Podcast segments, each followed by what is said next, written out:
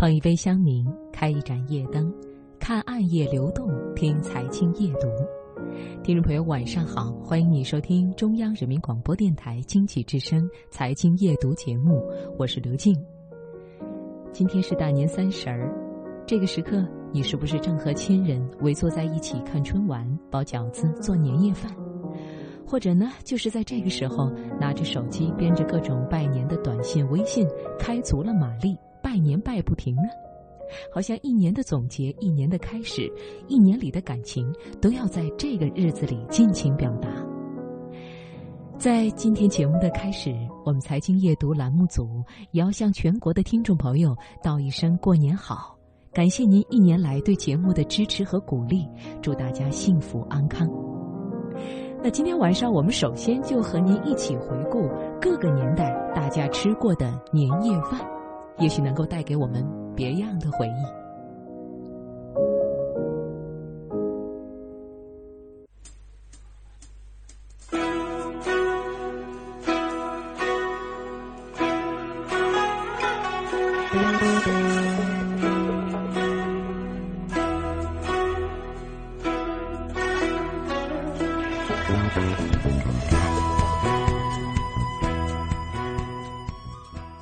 一年不赶赶三十儿晚，临近春节，身在异地的人们正在千里万里的朝家赶，赶的就是那顿年夜饭。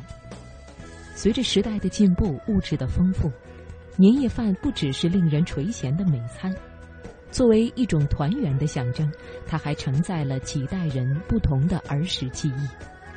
每个人的心里都有一段难忘的年夜饭。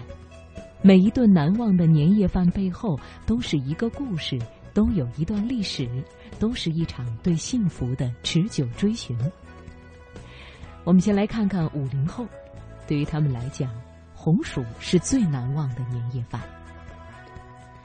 一位网友徐生平说：“在我们这一代人的眼里，如今的生活顿顿有肉，简直天天就像过年一样。”对于过年的期盼，并不是吃好吃的，而是能够一家人借着春节团聚在一起，聊聊天儿、打打牌、走走亲戚。不过，在我幼年的时候，期盼过年真就是为了吃顿饱饭，愿望再奢侈点，就是吃顿好的。如果要说最难忘的一顿年夜饭，应该是在一九六零年的除夕，饥饿是那一年最深刻的记忆。除夕，我们一家七口挨到中午才起床，然后每个人喝了半碗玉米糊糊。天快黑的时候，饥饿的感觉一阵阵袭来。年幼的妹妹开始嘟囔着要吃东西，还哭个不停，然后弟弟也跟着哭。妈妈没有办法，只得摸黑到外婆家去讨了半兜红薯回来。说是红薯，其实是红薯地里刨剩下的一些小红薯和红薯根儿。妈妈洗了洗，全都拿到锅上蒸了。不一会儿，红薯的香味儿飘了出来。站在锅边的我们，真的是流起了口水。最后，妈妈把好一点的红薯全分给我们三个孩子，她和爸爸还有爷爷奶奶只吃了一些红薯茎。记得当时我和弟弟吃的很慢，仿佛生怕胃里面还没饱，碗里面就一下子空了。我们再来看看六零后，网友方国胜说：“我记事的时候，差不多已经到了上世纪七十年代，印象里过年的各种吃食都是凭票购买的。”想要吃一顿丰盛的年夜饭，仅仅是过年时配的票是不够的，所以平时妈妈都是想方设法的节省，然后用节省下来的票买年货。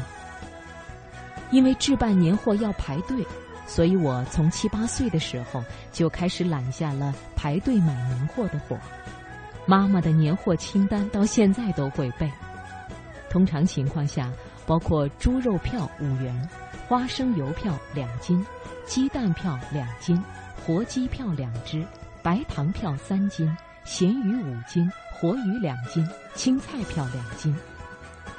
到了除夕那天，我买回来的年货变成了餐桌上美味的年夜饭：花生炖肉、香煎鱼、菠菜炒鸡蛋、炖鸡等等。对于我们那个年代的人来说，过年的时候最想吃的就是鸡。印象里最难忘的一顿年夜饭，是有一年老家的亲戚送了两只鸡给我们，一下子就有了四只鸡。老爸提议，过年干脆就吃全鸡宴。所谓的全鸡宴，并不是把鸡做成各种花样，其实也就是把所有的鸡剁成块儿一锅炖。想象不出那一顿的年夜饭，我们家两大两小是如何吃光四只鸡的，但就是吃完了。按照我们那里的传统，年夜饭一定要象征性的剩下来一些，才代表年年有余。最后，妈妈只得对着一锅完全没动过的米饭说：“来年饭有吃有剩。”那七零后的年夜饭是怎样的记忆呢？来看网友郑鑫的回忆。